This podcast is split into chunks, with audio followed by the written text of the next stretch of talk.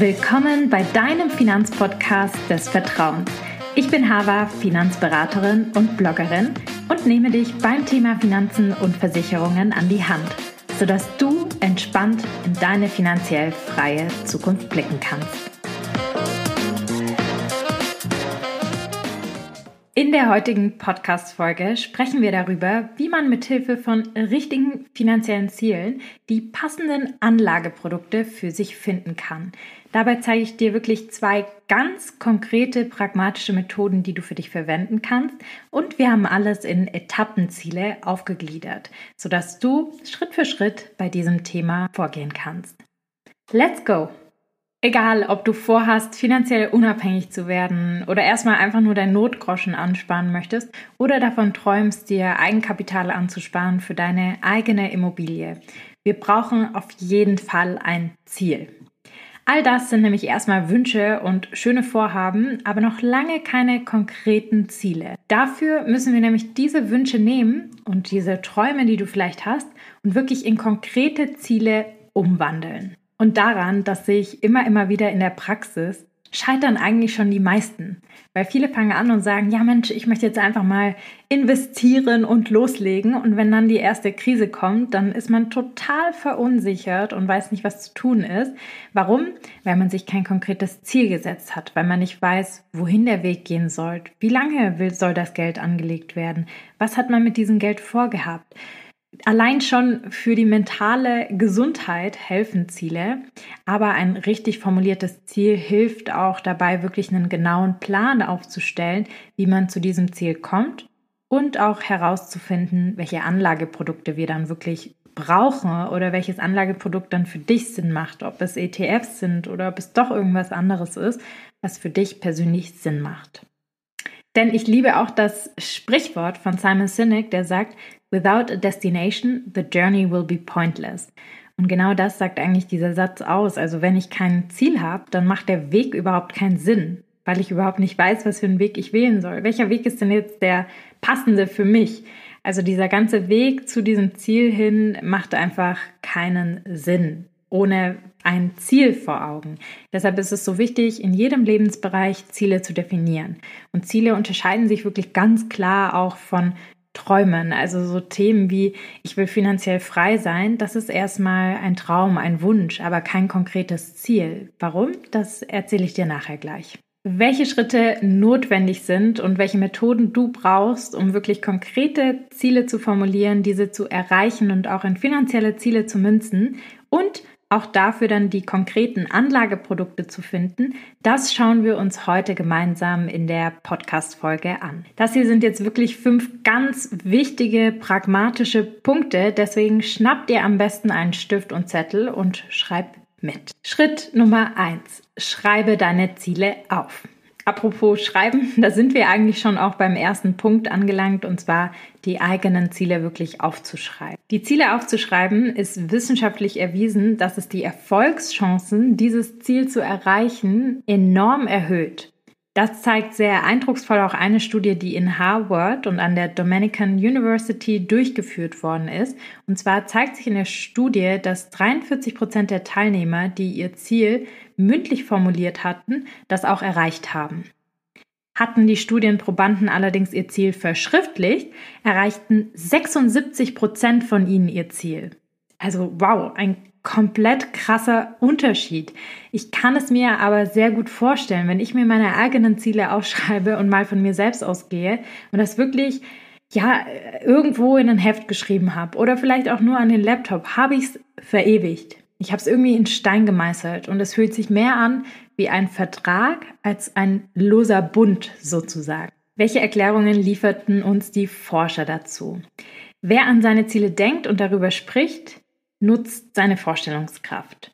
Wer seine Ziele aufschreibt, schließt einen Pakt mit sich selber. Also so wie ich es gerade gesagt habe. Es geht sozusagen um Selbstverpflichtung mit sich selbst. Also man hat auf jeden Fall nicht mehr nur dieses, diesen losen Gedanken, sondern ist wirklich verpflichtet. Und nun sagen diese Forscher eben, dass beides zusammen Signale an das Unterbewusstsein sendet, sodass man eben wirklich an diesem Ziel arbeitet, weil man eben dieses Thema der Selbstverpflichtung im Gehirn hat und auch gleichzeitig dieses Ziel wirklich verschriftlich hat. Ein weiterer Vorteil vom Aufschreiben dieses Ziels, ähm, den ich auch persönlich sehr gut kenne, man ändert es nicht einfach wieder so schnell.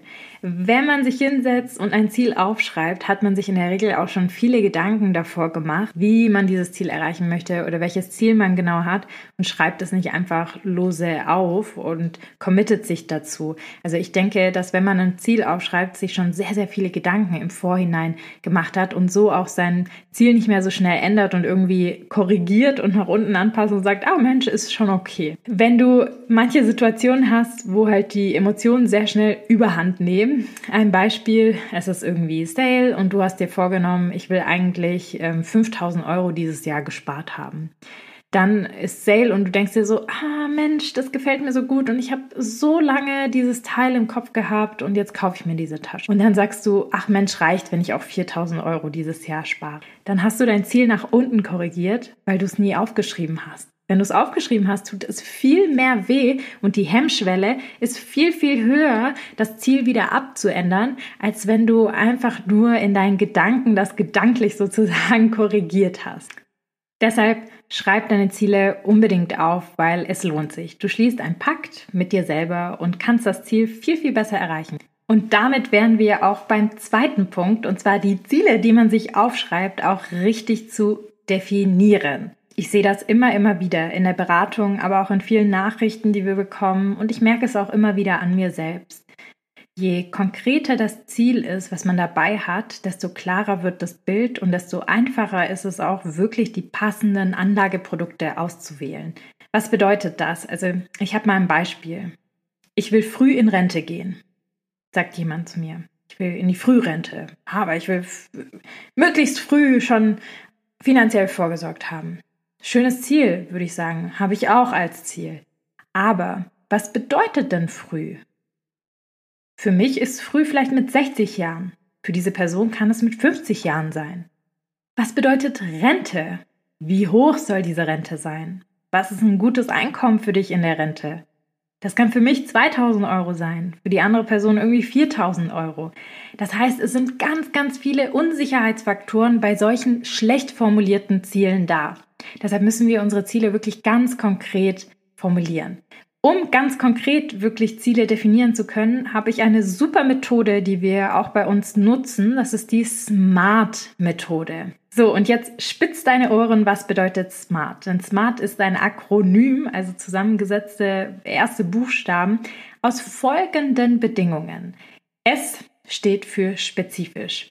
Das bedeutet, dass man seine Ziele wirklich sehr spezifisch definieren sollte. Also hier haben wir das Thema mit früh in Rente gehen. Ja, was bedeutet früh? Wann ist das genau? Oder Weltreise machen. Ja, wohin soll die Weltreise gehen? Welche Orte hast du dir überlegt? Also die Welt ist ja groß. Äh, gibt es alle Orte, die du sehen willst, alle kleinen Nachbarschaften oder gibt es bestimmte Städte? Formuliere das Ziel also so, dass eine dritte Person sofort wissen würde, was gemeint ist. M wie messbar. Ein Ziel muss wirklich messbar sein. Das Thema hatten wir auch eben. Also Beispiel früh auch wieder in Rente gehen. Äh, was ist denn früh? Also mit 50 oder mit 55? Und welche Summe willst du bis dahin angespart haben? Also 5000 Euro oder 10.000 Euro? Wenn du jetzt zum Beispiel auch nur sagst, ab heute spare ich Geld, ja, wie viel willst du denn sparen? Also das ist immer ganz, ganz wichtig, dass man das Ziel messbar macht, indem man halt wirklich einen Zeitslot dahinter legt, aber auch eine wirkliche Zahl dahinter legt. Also wie hoch soll diese Zahl sein? Wie hoch ist meine Rentenlücke? Wie hoch stelle ich mir meine finanzielle Freiheit vor? Eine Million auf dem Konto oder im Depot, whatever. Das muss auf jeden Fall messbar sein. Dritter Buchstabe A. Attraktiv. Um dich mit dem Ziel identifizieren zu können, sollte es natürlich auch attraktiv sein für dich selber. Das heißt, finde also dein Warum dahinter. Warum möchtest du das Ganze erreichen? Warum ist das wichtig für dich? Also was sind die tieferen Gründe, die dich bewegen, früher in Rente zu gehen? Ist es vielleicht, weil du dich ehrenamtlich engagieren möchtest? Weil du Zeit für deine Familie haben möchtest? Was ist, was macht dieses Ziel für dich attraktiv? Das ist immer ganz wichtig im Hinterkopf zu behalten. Du kannst es aber auch ausformulieren und dann quasi sagen, weil ich mehr Zeit mit meiner Familie verbringen möchte. R. für realistisch. Es gibt nichts Unmotivierenderes, als einem Ziel hinterher zu jagen, das man niemals schaffen wird. Ich glaube, das kennen wir alle. Also 20 Kilo in einer Woche abnehmen, ich glaube, das hat noch niemand geschafft. Ich hoffe es zumindest nicht. Es ist sicherlich nicht gesund. Aber ich glaube, es gibt Paradebeispiele, ja, von diesen krassen, unrealistischen Zielen, die man sich setzen kann.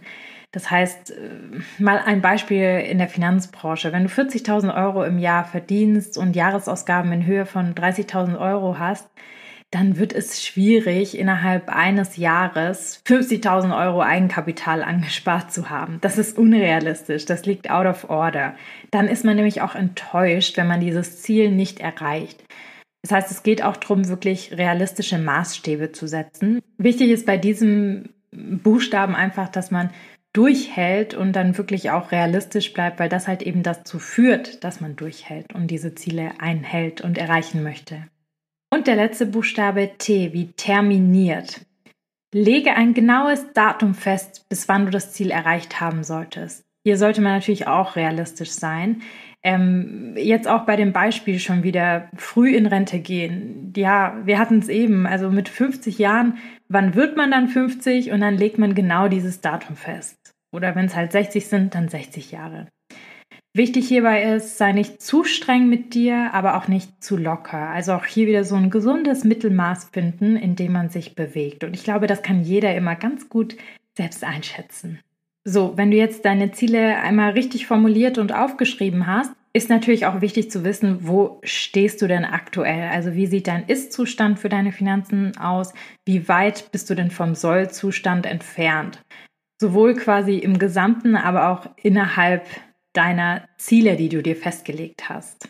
Um hier wieder ganz konkret zu werden. Verschaff dir am besten einen Überblick über deine finanzielle Ausgangslage und analysiere wirklich deinen Ist-Zustand. Wie hoch sind deine monatlichen Einnahmen? Welchen laufenden Kosten zahlst du davon? Und hier auch ganz, ganz wichtig, Fixkosten kennen die meisten von uns. Aber was sind die variablen Kosten? Das, was man bei DM liegen lässt oder beim Bäcker und Co., das, was nicht so zu 100 Prozent kalkulierbar mit einem SEPA-Mandat vom Konto abgeht, sondern man selber steuert. Geht am besten, wenn man einfach mal seine monatlichen Ausgaben auch wirklich trackt. Denn dann kannst du auch so Themen hinterfragen, wie was wird oder könnte sich denn auch in der Zukunft ändern. Also auch so Themen wie steigende Gaspreise, wie muss ich das in mein Budget mit einkalkulieren, sodass du halt wieder da bei dem Thema bist, was wir vorher hatten, dass es wirklich alles realistisch bleibt und man nicht die Motivation verliert. Also sowas dann auch mit einkalkulieren. An der Stelle auch nochmal ein konkretes Beispiel. Wenn jetzt zum Beispiel du definiert hast für dich selber, ich will im Jahr 2023 5000 Euro angespart haben für das Gesamtjahr, könntest du jetzt beispielsweise sagen, dadurch, dass du jetzt mal deinen Ist-Zustand ähm, dir genau angeguckt hast und die Konten alle durchgegangen bist, dein Sparschwein geplündert hast, Hast du schon unregelmäßig was zur Seite gelegt, hast du herausgefunden und schon 1500 Euro angespart. Das heißt, dein Jahresziel zu erreichen, brauchst du jetzt noch 3500 Euro und würdest das dann entsprechend nochmal korrigieren ähm, und sagen, hey, ich habe jetzt hier genau analysiert und kann das jetzt so und so machen. Das Ganze kannst du natürlich auf jede beliebige Situation ummünzen und es klappt natürlich auch mit Investitionen, die Reduzierung von Ausgaben und so weiter und so fort. Klappt eigentlich für alles im Leben. Also unbedingt Ist-Zustand analysieren. Bevor ich dir gleich die Methode zeige, wie du am besten deine Anlageprodukte jetzt mit Hilfe dieser Ziele heraussuchen kannst oder herausfinden kannst, haben wir noch einen Zwischenschritt. Und zwar Schritt Nummer vier, in Etappen zu denken. Was bedeutet das? Überleg dir mal, ob deine Ziele, die du jetzt alle für dich festgelegt hast, schon in langfristig, mittelfristig oder kurzfristig aufgeteilt werden. Was meine ich damit?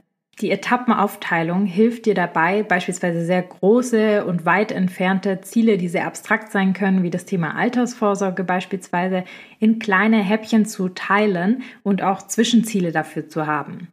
Und zu sagen, hey Mensch, ähm, bis dato XY will ich so und so viel angespart haben, weil so hast du auch kleinere Erfolgserlebnisse. Denn wenn das Ziel irgendwie maximal weit in der Zukunft ist und du erst 20 bist und Altersvorsorge mit 67 irgendwie geplant hast, ist das ja sehr, sehr weit weg. So kann es auch vielleicht für andere Ziele von dir sein, wie eine Weltreise zu machen oder ein Eigenheim zu kaufen, was weiß ich, alles, was es da draußen gibt, kann es eben einfach helfen, dass man sich so Etappenziele aufteilt in zum Beispiel mittelfristig und kurzfristig, sodass man auch immer wieder feiern kann, was man eigentlich erreicht hat und zurückblickt und sagt, Mensch, das habe ich toll gemacht, das habe ich super gemacht.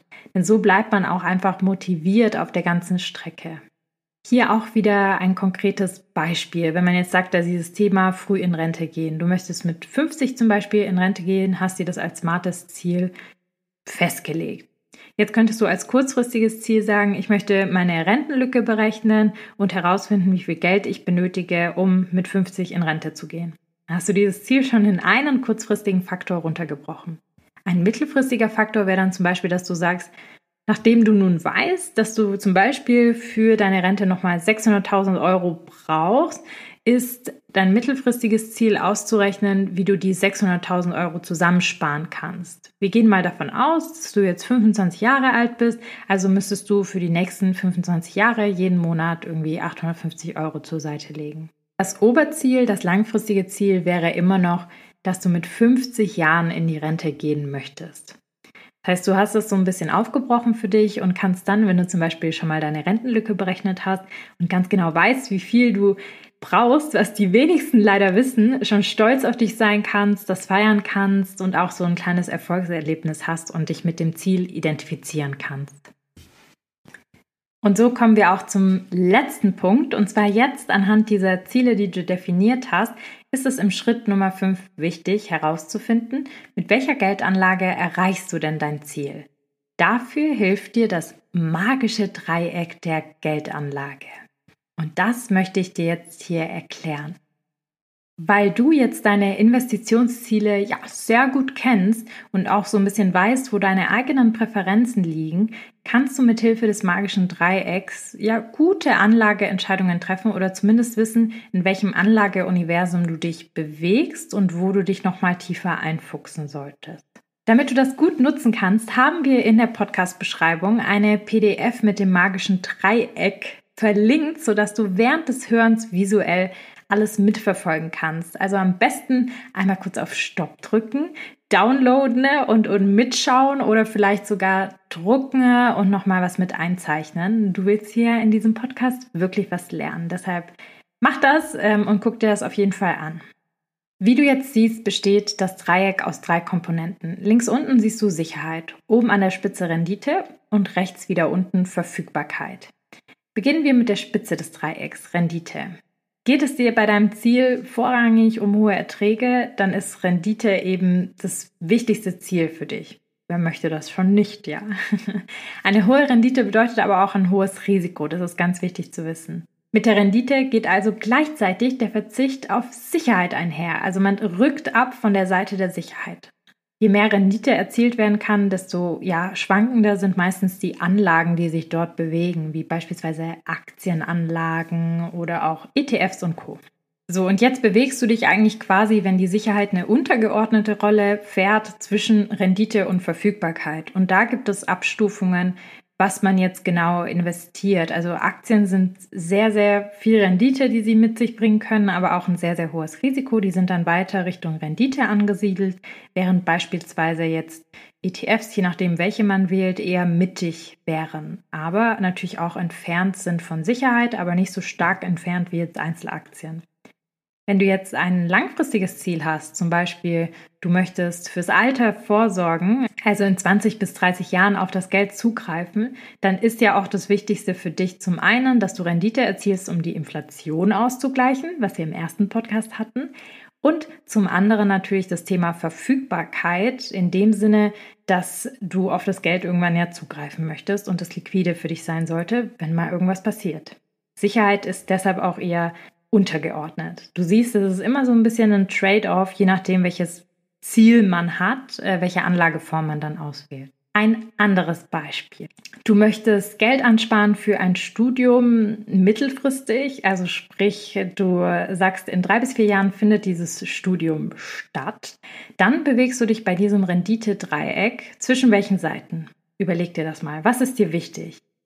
Sehr wahrscheinlich Sicherheit, weil das Geld muss ja da sein für das Studium, weil der Preis des Studiums ist so und so viel und das schon in zwei bis vier Jahren. Das heißt, äh, du bist auf der Seite der Sicherheit. Und was ist dir auch noch wichtig? Zweitwichtigsten, Verfügbarkeit natürlich, weil das spielt keine untergeordnete Rolle für dich, denn du willst dieses Studium ja machen.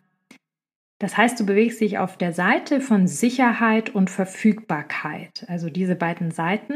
Dafür macht man natürlich aber einen Trade-off von Rendite. Man ist jetzt von der Ecke Rendite weiter entfernt, weil das eine untergeordnetere Rolle spielt. Du hast nämlich ein kurzfristigeres Ziel ähm, in diesem Fall und möchtest für ein Studium ansparen und gehst lieber auf die sichere Nummer. Das würde ich zumindest tun. Also es kann aber auch sein, dass dir was anderes wichtiger ist. In dem Fall, was würde sich hier bewegen? Zum Beispiel ein Girokonto wäre sehr, sehr sicher, hätte aber überhaupt keine Rendite, ähm, ist aber auch sehr, sehr verfügbar. Wenn du jetzt aber zum Beispiel sagst, ach Mensch, ähm, ich kann so ein bisschen auf Verfügbarkeit verzichten, also du gehst so ein bisschen weg von der Ecke Verfügbarkeit und sagst, ja, zwei bis vier Jahren brauche ich das Geld ja erst, könntest du zum Beispiel auch ein Festgeldkonto wählen für zwei bis vier Jahre. Da kann man das Geld dann nicht mehr rausholen, aber dafür steigt dann die Rendite wieder ein bisschen. Das heißt, du gehst wieder langsam in den Bereich der Rendite zurück. Eine Seite als Beispiel fehlt uns jetzt noch hier. Und zwar gibt es noch die Seite von Sicherheit und Rendite. Also sprich, wo Verfügbarkeit nicht so wichtig ist. Verfügbar bedeutet, dass du halt innerhalb von ja, wenigen Klicks, Minuten und Zeit dein Geld wieder aufs Konto bekommen kannst, also liquidieren kannst. Das geht beispielsweise nicht mit Immobilien. Die lassen sich nämlich nicht so schnell verkaufen. Deshalb sind Immobilien auch auf der Seite von Rendite und Sicherheit. Warum ist das so? Zum einen sind Immobilien ein bisschen sicherer, weil sie im Wert nicht so maximal viel schwanken wie jetzt beispielsweise ETFs oder Aktien, die sich auf der gegenüberliegenden Seite befinden, aber sie sind eben auch nicht so verfügbar. Deshalb streicht man da den Punkt der Verfügbarkeit ein und bewegt sich dann zwischen dem Punkt Sicherheit und Rendite, je nachdem, was für eine Immobilienanlage man macht. Eine ETF-Rentenversicherung würde sich beispielsweise auch bei diesem Thema Sicherheit und Rendite bewegen, eher als auf der anderen Seite. Ja, natürlich ist das jetzt erstmal ein vereinfachtes Dreieck. Ähm, es soll hier aber auch nicht zu kompliziert werden, sondern du sollst dich ja langsam rantasten ist es auf jeden Fall eine gute Entscheidungsvorlage, in welche Anlageform man sich natürlich dann stärker einfuchsen muss, ja, also welche ETFs man dann genau wählt oder welche Immobilienarten man sich dann genau anguckt oder welches Festgeldkonto man wählt. Ich finde aber, was du sehr gut erkennen kannst, wenn du dein Ziel wirklich gut definiert hast, dann weißt du auch ganz genau, zwischen welchen Seiten du dich bewegst und welche Anlageform dann sozusagen wichtig ist für dich und in welche Anlageform du dich stärker einfuchsen kannst. Und das alleine deshalb, weil du dein Ziel definiert hast. Kommen wir nochmal auf das Beispiel zurück. Wenn du jetzt gesagt hattest, ich will früh in Rente gehen, ja, Mensch, was früh? Also wie lange ist das? Sind das zwei bis vier Jahre bei dir? Müssen wir es auf Festgeldkonto parken? Oder ist das bei dir nochmal ein langer Zeitraum von 20 Jahren? Ähm, dann würden wir es vielleicht eher in ETFs oder in Immobilien packen. Also das ist ganz, ganz wichtig. Und so siehst du auch für alle deine einzelnen Ziele, wenn du sie wirklich gut definiert hast, wo du dich hier bewegen kannst und welche Anlageformen du dir anschauen kannst. Fassen wir nochmal zusammen. Also, wir haben uns fünf Schritte in dieser Podcast-Folge angeschaut. Und zwar Nummer eins, Ziele aufschreiben. Also ein Pakt mit sich selber schließen. So erreicht man das Ziel nämlich wissenschaftlicher erwiesen auch deutlich besser und schneller. Nummer zwei war Ziele richtig zu definieren mit der sogenannten SMART-Methode. Versuch jedes Ziel, was du hast, jeden Wunsch, den du hast, wirklich in die SMART-Methode umzumünzen und wirklich messbar zu machen. Nummer drei, Bestandsaufnahme. Wo stehst du aktuell? Was hast du vielleicht schon angespart? Ähm, mit was musst du in Zukunft rechnen? Ähm, gibt es irgendwas, was dir in deine Ziele spielen kann, sodass du ganz genau Bescheid weißt, okay, so mache ich das. Und Nummer vier, Ziele in einen Zeithorizont aufteilen. Also sprich, damit du motivierter bleibst, einfach auch in Etappenzielen zu denken, sich Etappenziele zu stecken zwischen kurzfristig, mittelfristig und langfristig. Und abschließend unser Schritt Nummer 5, die passende Anlageform identifizieren und sich natürlich weiter einfuchsen. Mithilfe von deinen Zielen kannst du jetzt gucken, in welche Anlageform du dich einfuchsen solltest, welche du dir genauer angucken solltest und für welches Ziel diese Anlageform auch geeignet ist. Ich selbst investiere in ETFs, habe eine ETF-Rente und eine Immobilie. Alles für verschiedene Ziele. Das werde ich auch gern mal erläutern in einem Podcast. Diese Themen werden wir aber auch in den nächsten Wochen intensiver besprechen. Also ich würde sagen, dass wir jedes Thema mal sehr intensiv durchnehmen. So, und zum Schluss, was kann noch zusätzlich helfen? Es ist sicherlich schön, wenn man so eine Art von Erfolgstagebuch führt. So kann man immer so ein bisschen tracken, ob man an seinen Zielen dran ist. Oder was ich sehr, sehr schön finde persönlich und was ich auch habe, ist ein sogenanntes Vision Board, dass man sich seine Ziele auch visualisiert und auf ein Board packt und da immer wieder drauf schaut. Egal, ob es digital ist oder ob man sich vielleicht eine schöne Collage macht. Ich glaube, das hilft nochmal zusätzlich einfach ein gutes Gefühl damit zu assoziieren. Ich bin mir sicher, dass du mit diesen fünf Schritten aber schon einmal auf dem aller, allerbesten Weg bist. Zum Schluss nochmal der Aufruf. Wenn du Fragen hast, die ich in diesem Podcast beantworten soll, dann stell sie mir sehr gerne. Und zwar haben wir in den Show Notes unten unsere WhatsApp-Nummer. Einfach eine kurze Sprachnachricht senden und wir nehmen diese Sprachnachricht dann mit in den nächsten Podcast und beantworten alle eure Fragen weil ihr sollt im Mittelpunkt stehen.